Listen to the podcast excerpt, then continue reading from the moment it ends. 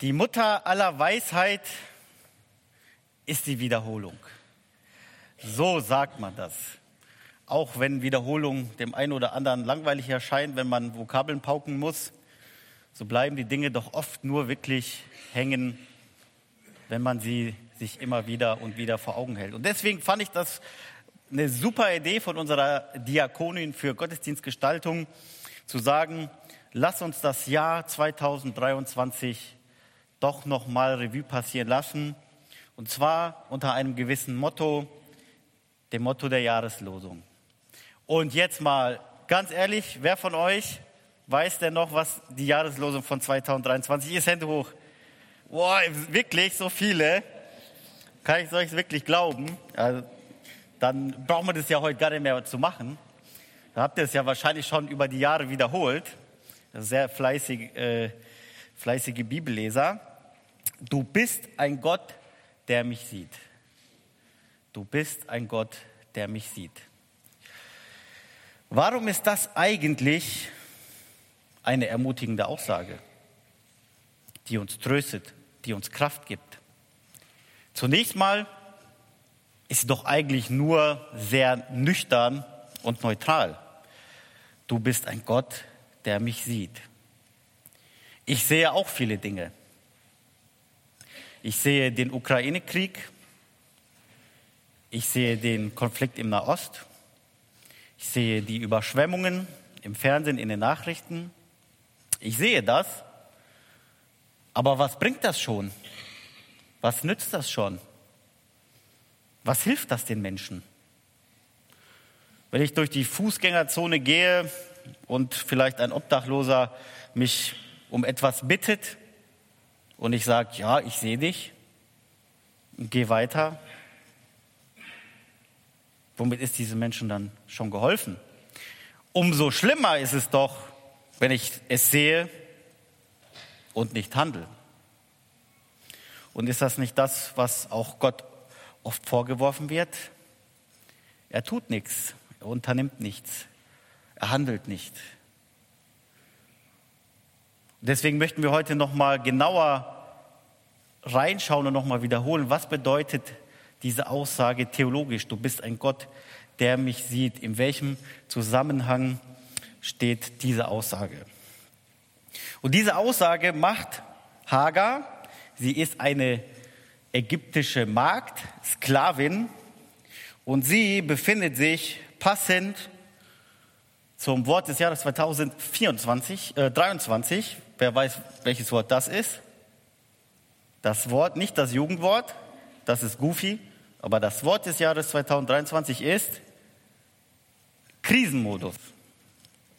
Genau, Krisenmodus ist das Wort des Jahres 2023 und sie befindet sich in einem Krisenmodus und zwar steckt sie in folgender Situation. Sie steckt am Tiefpunkt ihres Lebens und der Ort, in dem sie sich befindet, ist die Wüste. Und wie ist es zustande gekommen, dass sie sich in dieser Krise an diesem Tiefpunkt ihres Lebens befindet? Hagar ist eine Magd und ihre Herrin ist Sarai und sie ist die Frau von Abraham. Abraham hat Gott herausgerufen aus seiner gewohnten Umgebung und hat ihm gesagt, ich rufe dich heraus, ich habe was mit dir vor und ich verspreche dir was. Ich führe dich in ein tolles Land, ein neues tolles Land und deine Nachkommen, die mache ich wie die Sterne am Himmel, wie den Sand am Meer. Das war Gottes Verheißung an Abraham. Allerdings gab es ein Problem. Es ist nichts passiert. Und irgendwann mal ist die Geduld auch zu Ende. Und da seine Frau auch schon sehr, sehr alt war und Abraham in den 80ern, da sind sie auf die Idee gekommen und da hat die Sarah gesagt, also äh, Gott hat dir ja was verheißen, er hat dir was versprochen, aber der macht nichts. Vielleicht müssen wir Gott ein äh, bisschen nachhelfen, vielleicht hat er das vergessen oder er kriegt es nicht hin. Äh, lass uns doch Gott ein bisschen nachhelfen, dass, was mal, dass jetzt mal endlich was ins Rollen kommt. Und dann kommen sie auf die schlaue Idee zu sagen, ja, Abraham, dann schlaf doch mit meiner Magd und zeuge du dann den verheißenen Sohn, der dann so viele Nachkommen weiterhin zeugen soll. Ja, gute Idee, klar. Also wenn Gott nichts unternimmt,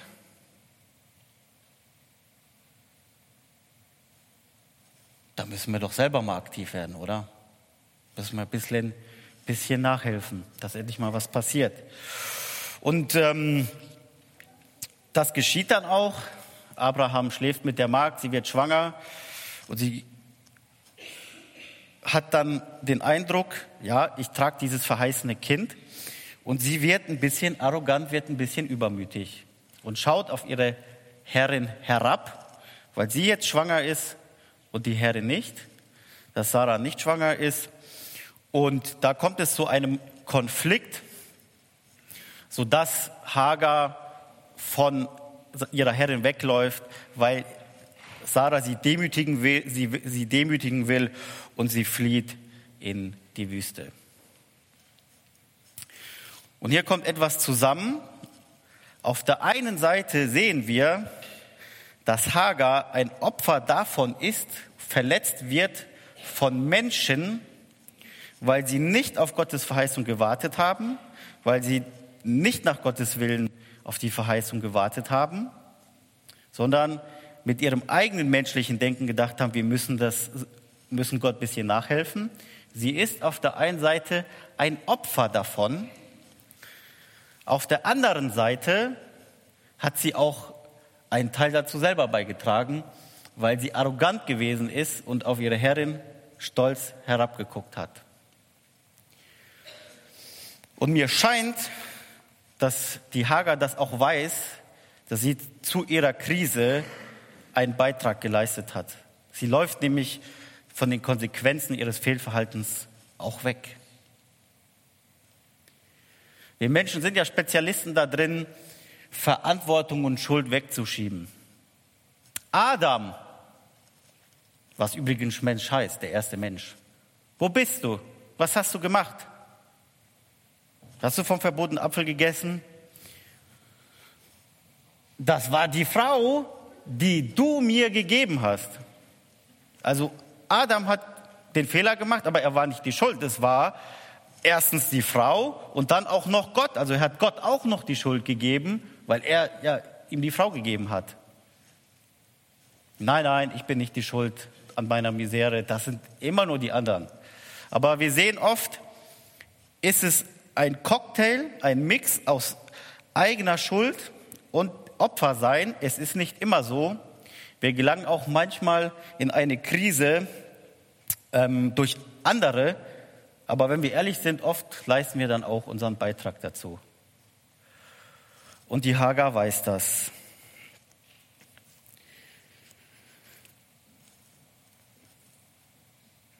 Gott lässt die Hagar in die Wüste laufen. Und da wir auf das Jahr zurückblicken, wissen wir ja auch, dass wir mal die Themenreihe über Wüstenzeiten hatten. Wüstenzeiten Krisenmodus. Darin befindet sich die Hagar. Und die Wüste ist in der Bibel immer ein sehr wichtiger theologischer Ort. Gott hat sein Volk in die Wüste geschickt, ist seinem Volk in der Wüste begegnet. Jesus wurde vom Geist in die Wüste geschickt. Es ist ein Ort der Prüfung, der Läuterung, wo wir keine Ressourcen haben, kein Trinken, keine Nahrung, wo wir komplett am Ende und ausgezehrt sind. Und in dieser Situation steckt die Hagar.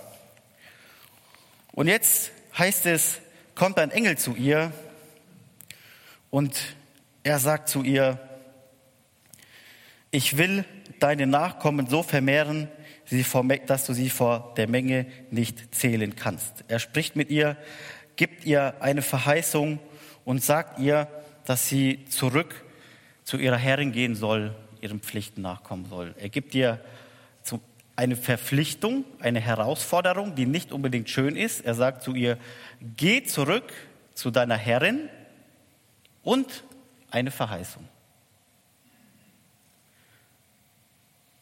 Vielleicht ruft uns Gott im Jahr 2024 zu nicht so schönen Aufgaben und Herausforderungen, aber wir dürfen auch immer mit einer Verheißung in diese Herausforderung hineingehen, dass Gott bei uns ist, dass er mit uns ist.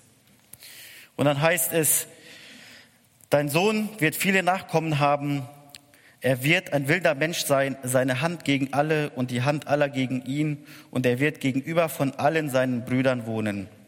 Und sie nannte den Namen des Herrn, der mit ihr redete, du bist ein Gott, der mich sieht.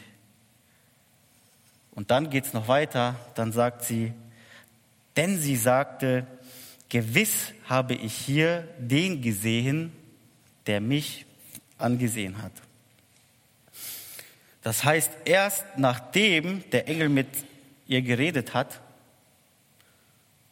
sie zu ihrer Verpflichtung gewiesen hat, die Verheißungen gegeben hat, versteht sie, der Engel, der mit mir geredet hat, das war Gott. Das hat sie in dem Moment nicht gewusst, hat sie in dem Moment nicht erkannt.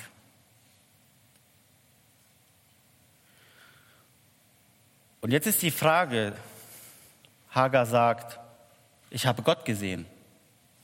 Ich habe den gesehen, der mich gesehen hat. Aber hat sie ihn wirklich gesehen? sein Gesicht gesehen, seine Hände, seine Füße? Das hat sie nicht. Das hebräische Wort für sehen, ra, das wird sehr vielfältig verwendet. Es wird auch zum Beispiel dafür verwendet, wenn man sagt, ich habe Gott gesehen durch einen Menschen. Oder ich habe Gottes Handeln gesehen. Dann verwendet die Bibel den Begriff, ich habe Gott gesehen. Sie hat Gott nicht wirklich gesehen von Angesicht. Aber sie versteht, der Engel, der mit mir geredet hat, das war Gott, das war sein Handeln.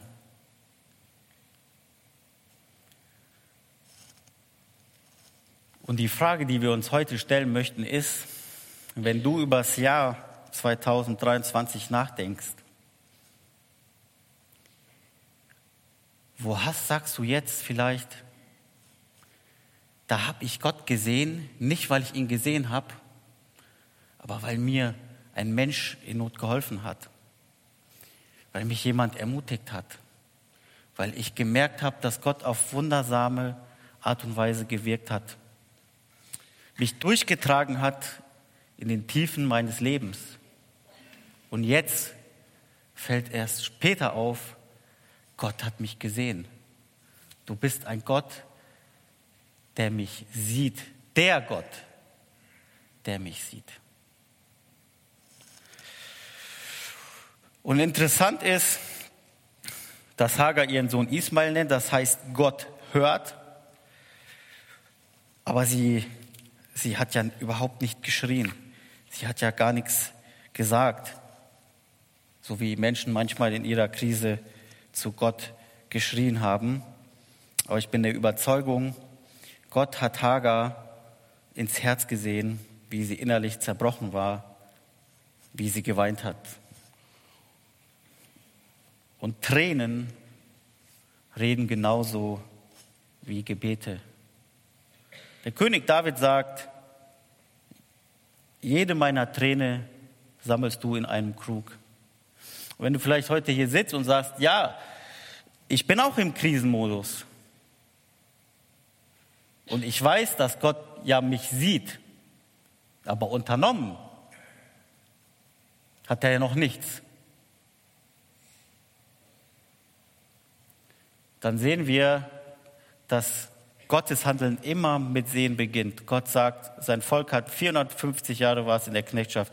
Und dann sagt Gott, ich habe das gesehen. Aber er hat lange nichts gemacht. Er entscheidet, wann der richtige Zeitpunkt ist einzugreifen.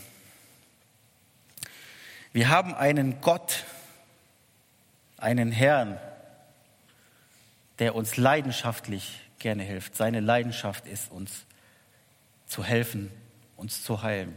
Vor einer Woche waren wir noch hier und haben gesagt, frohe Weihnachten. Warum? Weil ein kleines Kind in der Krippe geboren ist? Nein, weil Gott sich sichtbar gemacht hat als Jesus Christus. Und er ist auf diese Welt gekommen, weil es seine Leidenschaft ist, uns zu helfen. Es gibt einen Theologen, Thomas Godwin, der behauptet, Jesus hat mehr Freude daran, uns zu helfen, als wir selbst. Wenn wir zu Jesus Christus kommen und um Hilfe bitten und Hilfe flehen, hat er mehr Freude daran als wir. Schon wir Menschen haben Freude daran, jemandem zu helfen oder unseren Kindern. Wie viel mehr Jesus Christus? Er hat uns schon geholfen. Er hat schon das Opfer gebracht. Es ist seine Leidenschaft, uns zu helfen, uns zu heilen. Und er möchte das tun.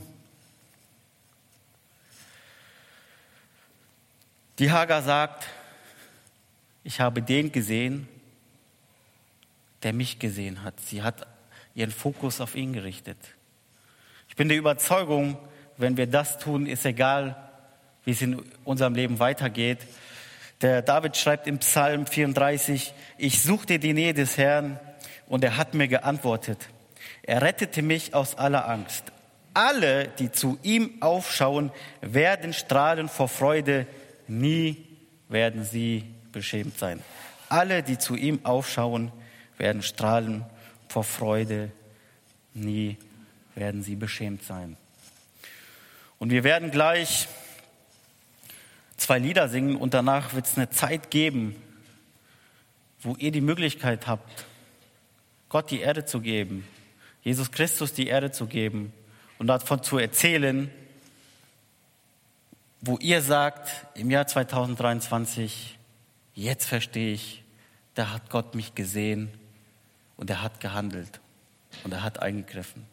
Werden wir einen Teil haben für Zeugnisse, die andere Menschen ermutigen, weiter an den Gott zu glauben, der nicht nur sieht, sondern auch eingreift.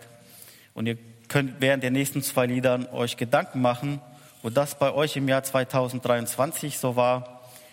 Und dann wird es hier die Möglichkeit geben, das mitzuteilen, was ihr erlebt habt. Jesus Christus, unseren Gott, der so eine große Liebe für uns hat, zu ehren.